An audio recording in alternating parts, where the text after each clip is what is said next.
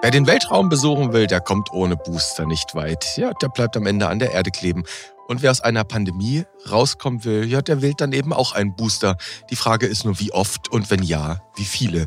Und damit endlich nach langer, langer Ferienzeit wieder ein herzliches Willkommen zum Evidenz-Update-Podcast. Wir das sind Martin Scherer, Präsident der Deutschen Gesellschaft für Allgemeinmedizin und Familienmedizin, der DGAM, und Direktor des Instituts und Poliklinik für Allgemeinmedizin am UKE in Hamburg. Und hier am Mikro ist Dennis Nössler, Chefredakteur der Ärztezeitung aus dem Hause Springer Medizin. Hallo, Herr Scherer. Hallo, Herr Nössler. Schön, Sie wieder zu hören. Herr Scherer, mal Hand aufs Herz. Wir haben ein kleines Evidenzproblem gehabt die letzten Wochen und Monate. Wieso? Naja, zweieinhalb Monate ohne Podcast-Episode. Ich glaube, die letzte haben wir Anfang Juni ausgestrahlt. Müssten wir eigentlich mal ein bisschen aufklären, wo die lange Pause herkommt, oder? Ja, klären Sie mal auf. Also wenn, wenn man mal ehrlich ist, ich, versuche es mal so kursorisch zusammenzufassen, wie das war. Also Anfang Juni hat man die letzte Episode, am 3. glaube ich, muss das gewesen sein. Danach war ich im Urlaub in Island, kleiner Cliffhanger, da kommen wir nachher nochmal zu in der Episode. Dann war ich bei einem Kongress, dann, war, dann kam Covid-19 bei mir nach Hause, dann waren Sie bei einem Kongress, ich glaube es war der Wonka. Und Wonka London, genau. Wonka in London, genau. Und dann war Familienurlaub Scherer angesagt. Das war so, ja. Und dann war da auch noch was mit der Ärztezeitung. Dann war da, ja, da ist noch was mit der Ärztezeitung. Richtig, genau. Ja, 40. 40 Jahre wird die alte Tante Ärztezeitung alt. Und das war jetzt ein, oder ist ein Projekt, das uns jetzt seit vielen, vielen Monaten begleitet. Wir haben die einfach mal neu erfunden. Und ich würde sagen, alle Hörerinnen und Hörer schauen in den Briefkasten am 18. und dürfen sich dann überraschen lassen. Herr Scherer, wollen wir Besserung geloben? Unbedingt. Gratulation der Ärztezeitung zum 40. Wenn das dann eine alte Tante ist, bin ich ein alt, alter Onkel. Ich habe ja auch genullt. Ja, Glückwunsch auch dafür. Wir kriegen aber das gemeinsame Jahrhundert kriegen wir nicht voll. Da fehlt noch ein bisschen was. Na wieso? Zehn Jahre.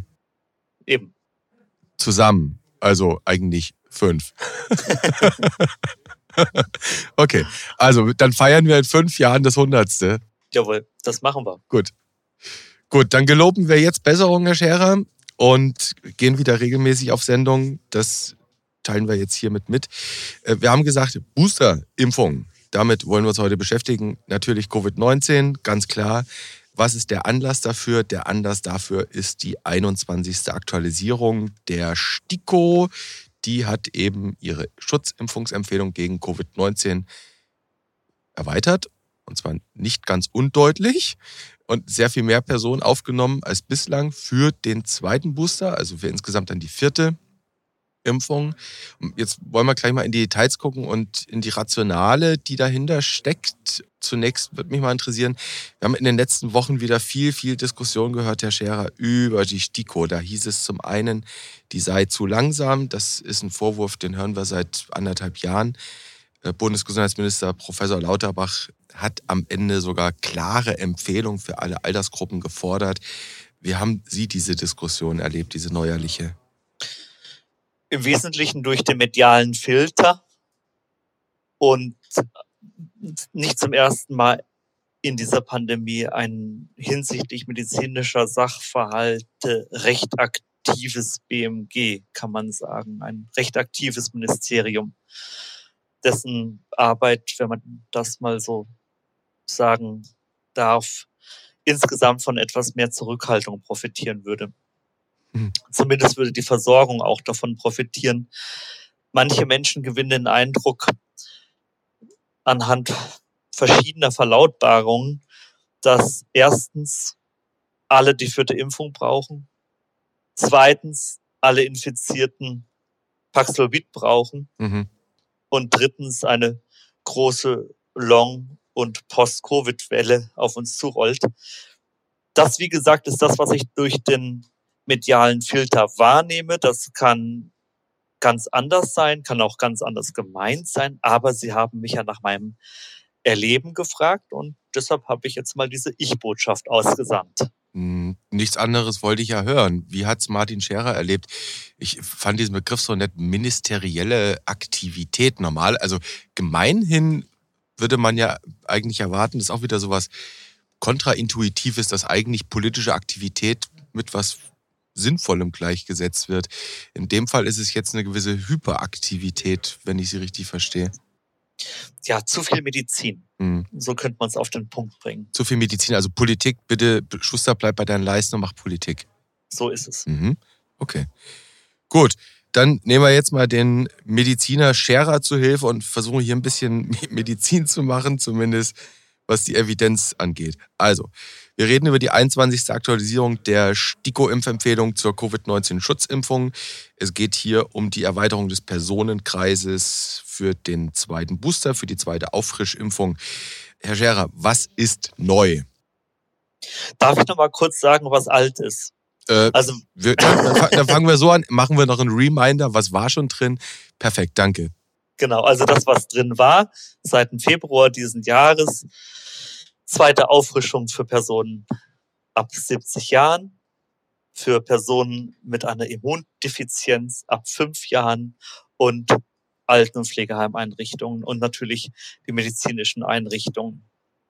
Das war seit Februar und jetzt haben Sie mich gefragt, was neu ist. Mhm. Und neu ist sozusagen das Vorziehen einer Altersdekade, dass man nicht sagt ab 70, sondern Personen im Alter von 60 bis 90 Jahren und Personen im Alter von fünf Jahren nicht mehr nur mit Immundefizienz, sondern Kinder ab fünf Jahren mit einem erhöhten Risiko für schwere Covid-19-Verläufe infolge einer Grunderkrankung. Mhm. Also jetzt sagen Sie Kinder ab fünf Jahren. Das Kinder können Sie ja streichen, weil das gilt ja für uns auch, wenn wir eine Grunderkrankung haben, ne? Ja, das ist genau das nächste Problem, nämlich das der Indikationsausweitung. Also Sie haben schon recht. Wenn man das genau liest, würde das bedeuten, alle Menschen ab fünf mit einer Grunderkrankung. Mhm. Aber deshalb hat die DGAM auch eine sehr präzise Definition der Einschlusskriterium angeregt. Und um mal bei den Kindern zu bleiben, es mag vereinzelte Kinder geben, für die das sinnvoll ist, aber die Betonung liegt auf vereinzelt. Okay, also vereinzelt klassisch dann wieder Shared Decision Making. Genau. So. Ja. Und wir hatten das auch bei Evo Schelt und haben das auch in unserer aktuellen Stellungnahme angemerkt. Man muss dann die Einschlusskriterien sehr präzise formulieren, mhm. damit es nicht einfach zu einer unreflektierten Indikationsausweitung kommt. Mhm. Jetzt heißt es aber tatsächlich wortwörtlich, also in dieser, Sie haben gesagt, das eine ist das Absenken der 70 Jahre auf ab 60 Jahren. Also da kommt eine ganze Dekade hinzu, für die das empfohlen wird, der zweite Booster. Und eben wortwörtlich heißt es Personen ab fünf Jahren mit erhöhtem Risiko für schwere Verläufe infolge einer Grunderkrankung. Herr Scherer, Grunderkrankung, da sind Atemwegserkrankungen genannt, kardiovaskuläre, Leber, Nierenerkrankungen. Diabetes und andere Stoffwechselstörungen, neurologische chronische Erkrankungen und neben der Immundefizienz jetzt auch nochmal dezidiert eine HIV-Infektion. Das ist doch eine riesige Population, wenn man ehrlich ist. Das ist eine gigantische Population. Deshalb muss man das wirklich eingrenzen und dann die Hauptentscheidung auch in das individuelle Gespräch verlegen. Mhm. Aber worüber wir noch nicht gesprochen haben, noch reden werden, noch reden müssen, das ist natürlich auch die geringe Krankheitslast, gerade auch der 5- bis 17-Jährigen. Mhm. Also nochmal im Einzelfall mag es sinnvoll sein, ein Kind zum zweiten Mal aufzufrischen. Die Regel sollte es nicht sein. Das meine persönliche und die Meinung der DGAM. So haben wir es in unserer Stellungnahme auch kundgetan. Mhm. Darf ich das? Also ich ich versuche es ein bisschen zu interpretieren, die Stellungnahme von Ihnen, vom Degam-Präsidium, letztlich von der Fachgesellschaft, dass Sie da nicht ganz so weit gehen, wie es die STIKO formuliert hat. Und ich sag mal, wenn Sie Gelegenheit hätten, hätten Sie es zurückhaltender formuliert. Verstehe ich das richtig? Ja, zumindest hätten wir eben das in Verbindung gesetzt haben wollen zu dem realen Krankheitsrisiko, mhm. Zu dem Versorgungsdruck, zu den Risiken durch Covid in dieser Altersgruppe mhm. und ein etwas genauerer und sorgfältigerer Umgang mit den Einschlusskriterien. Sonst hat man eine Riesenliste. Wir hatten das schon häufiger, dass dann einfach eine gigantische Population betroffen ist. Denn äh, die andere Frage ist ja auch, wie viel chronische Krankheiten gibt es denn in Deutschland?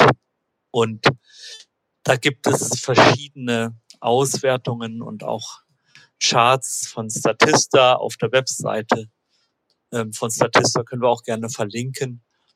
Wenn man da mal schaut, wie das bei den Erwachsenen ab 18 aussieht, so zwischen 2013 und 2021, dann haben mindestens 45, 44 bis 46 Prozent der Bevölkerung mindestens eine chronische Krankheit. Also und den Personen ab 18 44 bis 46 Prozent eine chronische Erkrankung. Dann gibt es bei den Kindern noch eine etwas ältere Befragung unter Schulkindern von 2011. Da haben 10 Prozent der Schulkinder, das waren die Klassen zwei und drei, gesagt, sie haben eine chronische Krankheit. Da würde ich jetzt in der Altersgruppe mal annehmen, mhm. ähm, dass da manche dabei waren, die nicht wussten, dass sie eine chronische Krankheit haben. Lange Rede, kurzer Sinn, Herr Nösler, Sie haben recht, es sind unglaublich viele Menschen, die mindestens eine chronische Krankheit haben in mhm. Deutschland. Wir reden äh, Diabetes, ne? Prävalenz ja. bei Erwachsenen 7,7 Prozent. Ja. Zum Beispiel, ne? Oder ja. KHK-Prävalenz bei Männern ab 45 betrifft uns beide dann irgendwie ja auch 9 Prozent, ne? Ja. Also Lebenszeitprävalenz. Okay, also ich nehme an der Stelle schon mal mit, die Erweiterung dieser Impfempfehlung betrifft sehr viel mehr Menschen als früher. Das ist das, was jetzt in der STIKO-Empfehlung drinsteht. Die Degam, Schrägstrich Martin Scherer, sagt, wir würden nicht so weit gehen und wir sehen es eher als Empfehlung, in dem Shared Decision Making gemeinsam zu überlegen, macht es Sinn, dass du den zweiten Booster bekommst? Richtig, mhm. genau. Okay, gut dann wollen wir uns jetzt gleich mal mit. Ich, ich weiß nicht, ob man noch folgende Ergänzung bringen soll, weil Herr Nüssler, ich weiß nicht, ob Sie es wissen. Was sind denn die häufigsten chronischen Erkrankungen bei Kindern und Jugendlichen? Bei Kindern und Jugendlichen, also ja. bis unter 18. Ja. Hm, Allergien? Ja, also aus dem atopischen Formenkreis, Neurodermitis, Asthma genau. bronchiale. Dann kommt schon Adipositas, Skoliose. Und das sind so die häufigsten vier. Mhm. Allein anhand dieses Spektrums sieht man, da kommt dann irgendwann auch Migräne und Krampfanfälle und Anämie. Allein anhand dieses Spektrums sieht man, das müssen jetzt nicht auch immer Covid-Risikokonstellationen sein. Mhm. Und dann haben wir natürlich das Riesenthema, dass diese Kinder eine doch sehr niedrige Krankheitslast haben. Mhm. Mhm und die schweren Verläufe äußerst selten sind. Mhm. Nach wie vor. Und ich meine mich, wir hätten, oh, korrigieren Sie mich, letztes Jahr, ich meine, wir reden ja nun oft über das Corona-Thema und zugegebenermaßen sind manche Hörerinnen und Hörer diesem Themenkomplex dann irgendwann noch ein bisschen übertrüssig und freuen sich auf mal nicht Corona-Themen. Und ich meine, wir hätten irgendwann auch mal über eine Arbeit gesprochen, wo, ich glaube, es war sogar eine Meta-Analyse, wo man versucht herauszuarbeiten, was sind denn die wirklich relevanten Risikofaktoren für einen schweren beziehungsweise auch für einen fatalen Verlauf. Und das waren, wenn ich mich recht erinnere, Herr Scherer, ich habe die Arbeit nicht begriffbereit, ich glaube, das war Alter in erster. Linie. Mhm. Und ich glaube, dann war es auch noch ein sehr stark erhöhter BMI. Ich glaube, die beiden Dinge habe ich, aber ich glaube, Nummer eins Risikofaktor war Alter. Und das war vom Beginn der Pandemie eigentlich so bis zum heutigen Tage. Und das wird auch nochmal Thema sein, wenn wir jetzt über die Impfempfehlung der 60 bis 69-Jährigen sprechen. Denn das ist nochmal was völlig anderes als eine Empfehlung für die über 70-Jährigen. Genau. Denn dazu haben wir uns auch geäußert. Ja. Die STIKO hat es ja erweitert auf die 60 bis 69-Jährigen, die zweite Auffrischung. Ich will noch kurz über eine Sache reden, das, nur damit es da keine, keine Missverständnisse gibt. Es gab ja jetzt zuletzt immer wieder diese Diskussion mit Blick auf die Novelle des Infektionsschutzgesetzes, die bestehenden Regeln, die man für den Umgang mit einer Pandemie braucht, die laufen ja im September aus. Die sind ja alle befristet. Und wir wissen ja alle, Justizminister Buschmann, Gesundheitsminister Lauterbach und die Länder verhandeln ja gerade um eine Fortführung dieser Regeln und da ist auf einmal von Schneeketten und Winterreifen die Rede. Äh, und es war immer auch von dieser obskuren, angeblichen Drei-Monatsfrist die Regel. Und jetzt, das wurde dann aber dementiert. Wir werden es abwarten. Jetzt schreibt die STIKO, die Auffrischimpfungen, dafür kommen nur Comirnaty und Spikevax in Frage. Ich glaube, das dürfte für die meisten Hörer und Hörerinnen klar sein. Abstand, Regelabstand nennt es die STIKO von sechs Monaten heißt das, da hat man ein bisschen Flexibilität? Wie interpretieren Sie das mit diesem natürlich, Regelabstand? Ja, natürlich. So war das auch bei bisherigen Impfempfehlungen. Das sind in der Regel flexibel zu handhabende Korridore, von denen man dann im persönlichen Gespräch abweichen kann. Mhm. Okay, gut. Und wie das mit den drei Monaten weitergeht, das werden wir dann mal beobachten. Ja. Sie haben es jetzt mehrfach eingefordert, wir müssen über die Evidenz reden, wir müssen über die Studienarbeiten reden, die ja zugrunde liegen dieser Empfehlung, die auch von der STIKO am Ende zitiert werden. Und da gibt es eine kleine Handvoll, auf die man sich da bezieht. Und da gehen wir jetzt einfach mal, ja, einfach mal ist gut gesagt, da gehen wir jetzt mal durch, Herr Scherer, okay? Können wir gerne durchgehen, jawohl. Also, wenn ich es wenn richtig sehe, schreibt die STIKO, glaube ich, von insgesamt sieben Arbeiten, die sie für eben diese Alterskohorte 60 bis 69 ja, gefunden und in ihre Recherche, in ihre Meta-Analyse, die sie ja da immer macht, einbezogen hat. Und am Ende waren es dann wohl, was jetzt so die Normalbevölkerung angeht, ich glaube, drei relevante.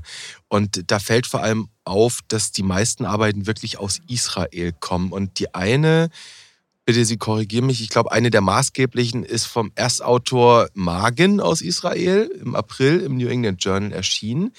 Und wenn ich das richtig sehe, ist das eine gematchte Fallkontrollstudie, oder? Genau, das waren 180.000 Erwachsene auf der Basis von Electronic Medical Records, das heißt elektronische Routinedaten aus Israel. Was wir in Deutschland nicht haben. Ja, bei uns müsste man dann über Sekundärdaten gehen, über Krankenkassen, aber so zentralisiert verfügbar wie in der israelischen Gesundheits Organisation oder dem Gesundheitswesen haben wir es nicht. Die Teilnehmenden waren mindestens 60 Jahre alt und zum größten Teil dann auch älter als 60. Und die haben natürlich gematchte Pairs, heißt, die haben sich also diese 180.000 vorgeknöpft, in Anführungszeichen, bei der Auswertung der Daten und haben die dann gematcht mit 180.000, die halbwegs vergleichbar sind. Genau, man hat immer einen, der viermal geimpft wurde, mit einem als Pärchen zusammengeschlossen, der oder die dreimal geimpft wurde. Mhm. Und das Matching, da ist dann der Haken dabei, dass man das gut machen muss, dass da mhm. die Kriterien stimmen müssen. Bei dem Matching kommt es auch darauf an, dass man jetzt keine Variablen übersieht, die vielleicht Unterschiede erklären könnten, die dann aber nicht mit berücksichtigt waren. Also das Matching, das ist nicht ohne, scheint mhm. aber hier in diesem Fall ganz ordentlich gemacht worden zu sein. Und wahrscheinlich, wenn Sie schon sagen, Israel im Gesundheitswesen, die haben eben Electronic Health Records, wahrscheinlich sehr viel umfassender als bei uns und können dann wahrscheinlich auch Chronic Diseases und so matchen und wissen, da hat jemand eine Adipositas und da eben nicht. Genau, und dann haben sie geguckt bei den viermal Geimpften, mhm. inwiefern haben die sich infiziert, inwiefern waren die symptomatisch hospitalisiert mhm. oder sind anderweitig betroffen gewesen von der mhm. Erkrankung mhm. im Vergleich zu denen, die eben nur dreimal geimpft waren. Und dann kam, jetzt haben wir es wieder, relative Risikoreduktion hier nennen Sie es Relative Vaccine Effectiveness. Und das sind doch zunächst mal relativ beeindruckende Prozentwerte, wenn man sich das so anguckt in dieser Arbeit. Das sind auf jeden Fall Werte, aus denen man ablesen kann. Offensichtlich waren in dieser Beobachtungsstudie die über 60-Jährigen, die viermal geimpft wurden, besser dran als die, die nur dreimal geimpft waren und wo die letzte Impfung schon ein paar Monate zurücklag. Und Mhm. zwei hinsichtlich Symptomen, hinsichtlich schwerer Verläufe. Und äh, da kommt man auf ganz beeindruckende Zahlen. Also die ähm, rela relative Effektivität der Impfung für die einzelnen Endpunkte schwankt so zwischen 45 und 74 Prozent. Also Mhm. bei, bei Covid-bezogenem Tod ist es eine relative Effektivität von 74 Prozent. Und Sie sagen jetzt bestimmt gleich, was das in Zahlen bedeutet. In absoluten? Jawohl. Also, vielleicht muss man dazu sagen, Herr Scherer, die haben sich ja einen Zeitraum bis zu 30 Tage angeguckt. Ne? Ja. Das heißt, die können keine Aussagen für die Zeit danach treffen. Es sind nur, es sind ganz kurze Beobachtungszeiträume und über Langzeitverläufe können wir überhaupt nichts sagen. Über Hm. Post- und Long-Covid schon gar nicht. Die haben, ähm, also die haben ja relativ viele Endpunkte, haben sie gesagt, Mhm. untersucht, also symptomatische etc. Und eben auch Covid-19-related Death, ähm, Severe Covid-19. Und da haben die ja gefunden, 180 Fälle pro 100.000 Personen für Hospitalisierung weniger beim zweiten Booster gegenüber der Kontrollgruppe. Das ist doch, also mal nominell, das ist doch schon mal eine Ansage. Das ist auf jeden Fall eine Ansage. Und der schnelle Rechner, der weiß, dass das eine NNV, eine Number Needed to Vaccinate von 850 bedeutet. Bei 850 Geimpften verhindere ich dann eine Krankenhauseinweisung. Allerdings Mhm. waren zwei Drittel der Teilnehmenden in der Studie über 70. Und diese Studie wurde ja wohlgemerkt herangezogen, um die Empfehlung von 60 bis 69 für die vierte Impfung zu untermauern. Aber zwei Drittel waren über 70 in der Studie. Das muss man einfach sagen. Also vielleicht direkt, das ist ja jetzt so mal ein kleiner Methodenhack, den Sie da machen. Sie sagen, zwei Drittel der Studienpopulation waren eben auch über 70. Also für diejenigen, für die es auch bei uns längst Impfempfehlung gab. Und man kann aber aus der Studie gibt es keine Subgruppenanalyse für Altersdekaden. Verstehe ich Sie richtig? Nee, die habe ich nicht gefunden. Okay. Kann sein, dass ich da irgendwas übersehen habe. Ich glaube es aber nicht. Ich habe das Paper sehr genau angeguckt. Und es gibt keine Dekaden stratifizierte Aufschlüsselung der Impfeffektivität. So, das haben Sie nicht gefunden. Ähm, Aufmerksame Hörerinnen und Hörer können ja noch mal gucken. Vielleicht gibt es ja auch irgendwann noch mal eine Subgruppenanalyse. Das heißt, okay, also aufmerksam, wir können sehen, dass es einen Schutz gibt, dass die vierte Impfung einen Benefit hat gegenüber, wenn man nur dreimal oder vielleicht sogar noch weniger impft. Wir können aber auf Basis dieser Arbeit nicht sagen, wo der Benefit stattfindet. Zumindest wie sich das jetzt exakt Hm. in den unterschiedlichen Altersgruppen darstellt. Natürlich ist es so, dass die Hauptwirksamkeit der Impfung in den höheren Altersgruppen sein wird. Mhm. Ja. Gut, aber generalisiert würden Sie so weit mitgehen wie die Autoren, dass Sie sagen, diese Studie zeigt, wie gesagt, ist eine Beobachtungsstudie, diese Studie zeigt, dass eine vierte Impfung einen Nutzen hat. Ja, das ist die best available evidence, die Mhm. best verfügbare Evidenz. Es ist eine große Beobachtungsstudie, die ordentlich gemacht ist. Eine Beobachtungsstudie, die hat natürlich auch immer Limitationen. Also wir haben schon die kurze Nachbeobachtungszeit erwähnt. Wir können über längerfristige Auswirkungen nichts sagen. Zweitens gibt es immer das Problem des Confoundings bei Beobachtungsstudien. Das heißt, dass es da noch irgendeine dritte Variable gibt, Die das man nicht Ganze kennt. beeinflusst und die man nicht auf dem Radarschirm hat. Hm. Und so gibt es noch ein paar andere Probleme.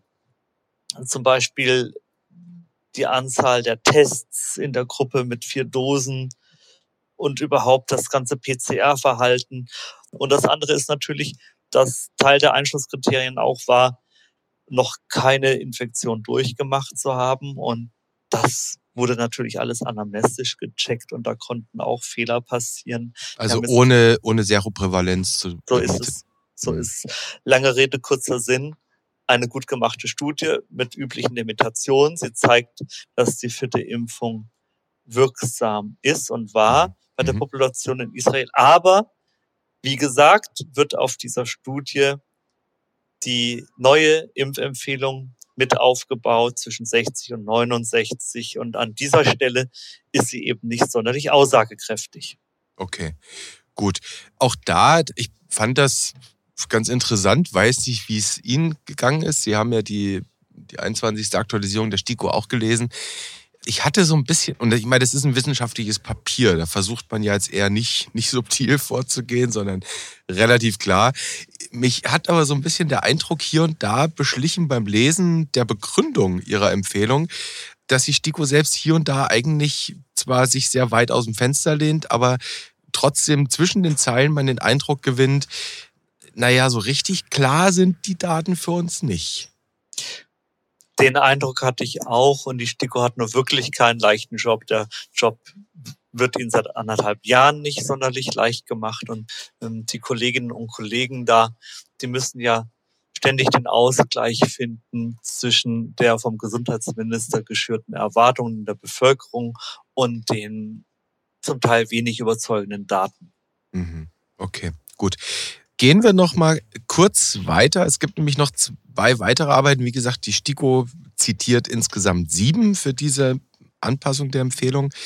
Wir picken uns jetzt diese drei israelischen raus, weil es die größten sind und weil sie für die Gesamtbevölkerung gemacht sind. Es gibt dann noch Arbeiten, da geht es um Krankenhauspersonal, was jetzt hier nicht so relevant ist, weil dafür gibt es ja längst eine Empfehlung und auch die entsprechende Evidenz. Es gibt noch zwei Arbeiten, die eine ist im BMJ äh, erschienen und die zweite auch im New England Journal. Herr Scherer, die verlinken wir natürlich alle wo? In den Show Notes. Perfekt.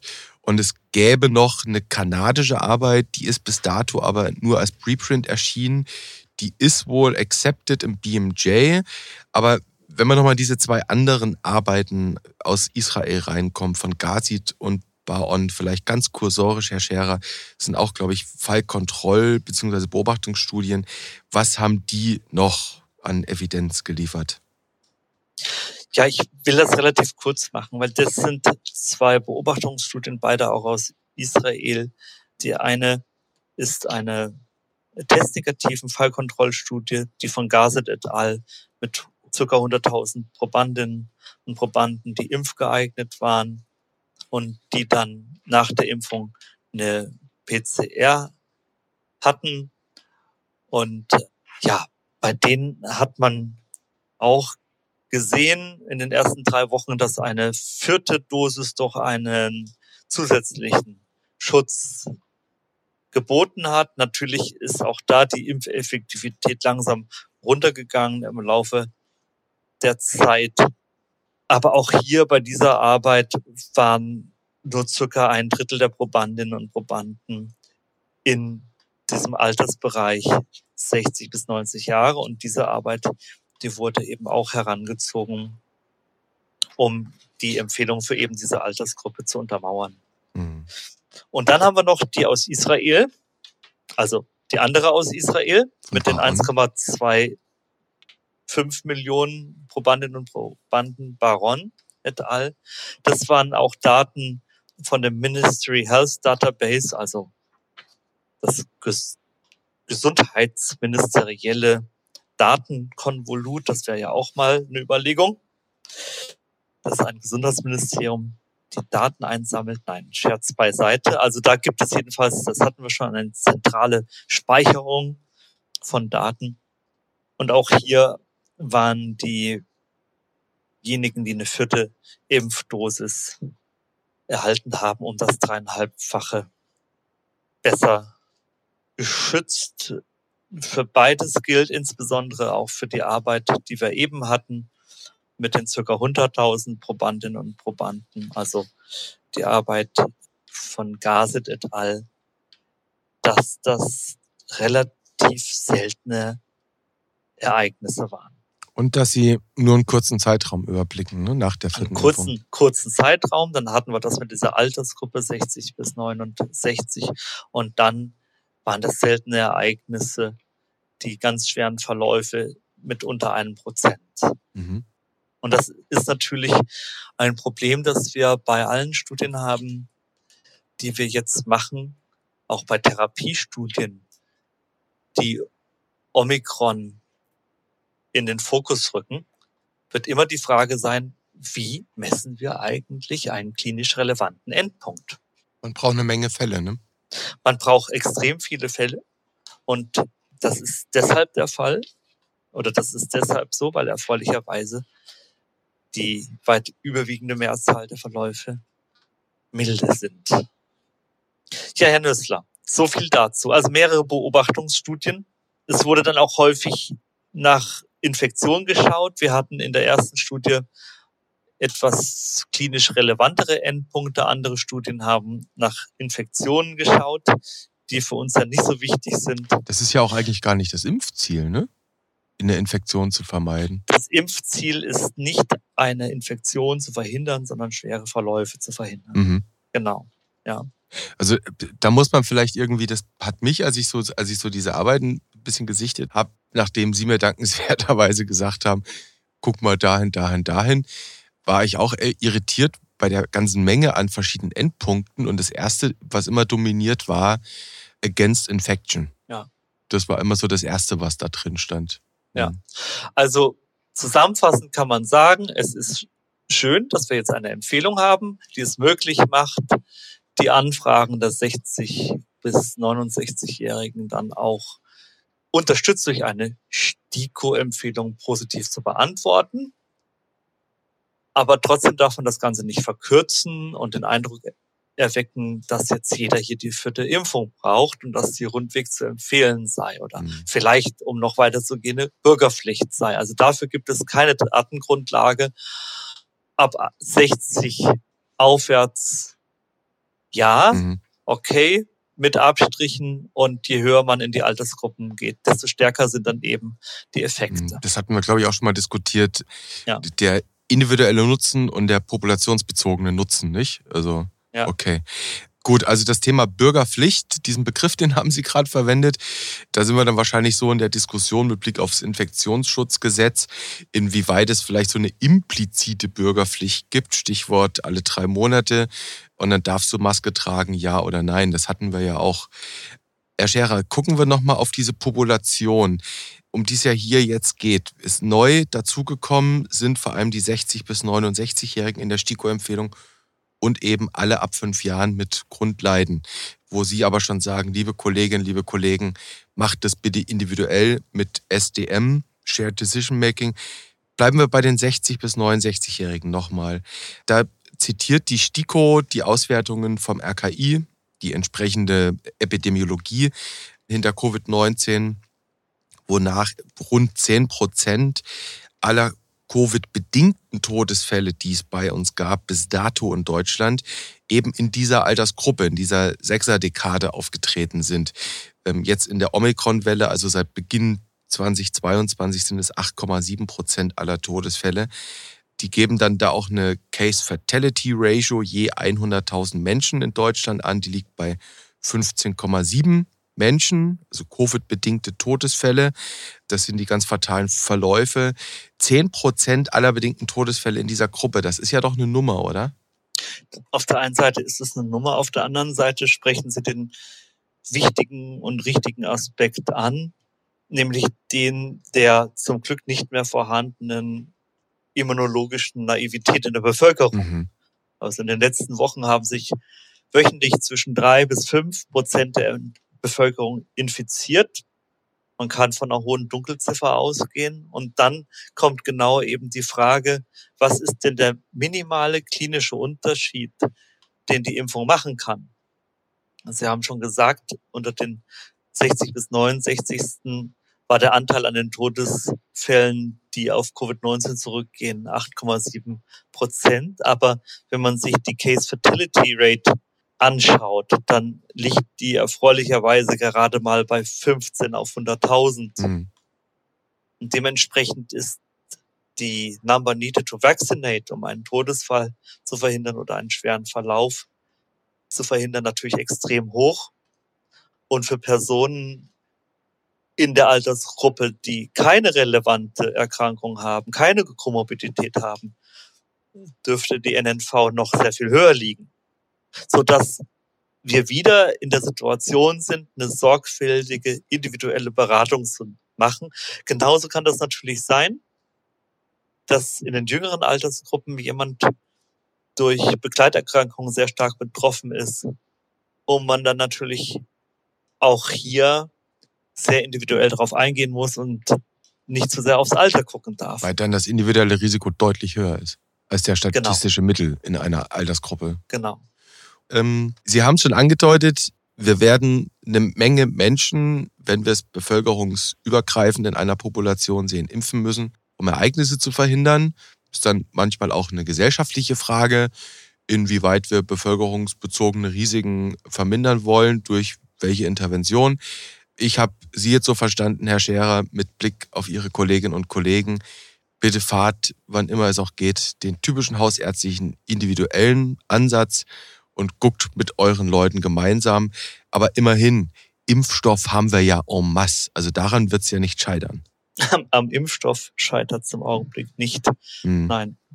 Vielleicht so zum Rauskommen aus der Episode heute mit dem zweiten Booster, mit dem Booster, Booster zur Covid-19-Schutzimpfung vielleicht noch eine Sache ganz kurz mal gestreift, nämlich das Thema, wir hatten es angedeutet, ja, ab wann sind zu viele Booster vielleicht nicht gut? Und da gibt es diverse Diskussionen, auf die wir hier gar nicht so im Detail jetzt eingehen wollen, nämlich so eine ganz kontraintuitive Überlegung, dass zu viel Boostern eigentlich schlecht sein könnte.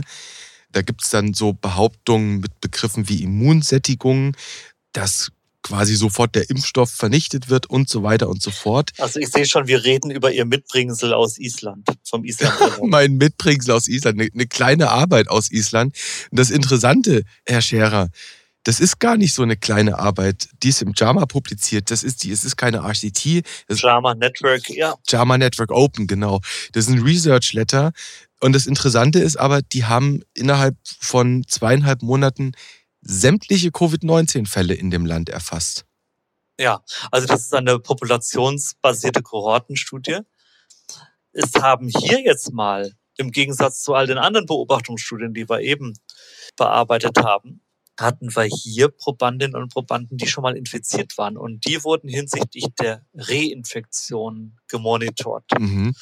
Das war während Omikron zwischen dem 1. Dezember 2021 und dem 13. Februar 2022. Da hat man dann in dieser Population, das waren insgesamt 11.500. Und da wohnen ja nur knapp 400.000 Menschen. Ja, das war fast eine, also das war ein relevanter Teil der Bevölkerung, der eben hinsichtlich Reinfektion dann kontrolliert wurde. Und siehe da, die Reinfektionen waren häufiger bei den jüngeren Leuten zwischen 18 und 29 Jahren und seltener bei älteren Erwachsenen. Mhm. Die Reinfektion, das ist nichts Überraschendes, die stieg an im Verlauf der Zeit. Das wissen wir, weil die Impfeffektivität nachlässt, beziehungsweise die Immunität nachlässt. Aber jetzt kommt's.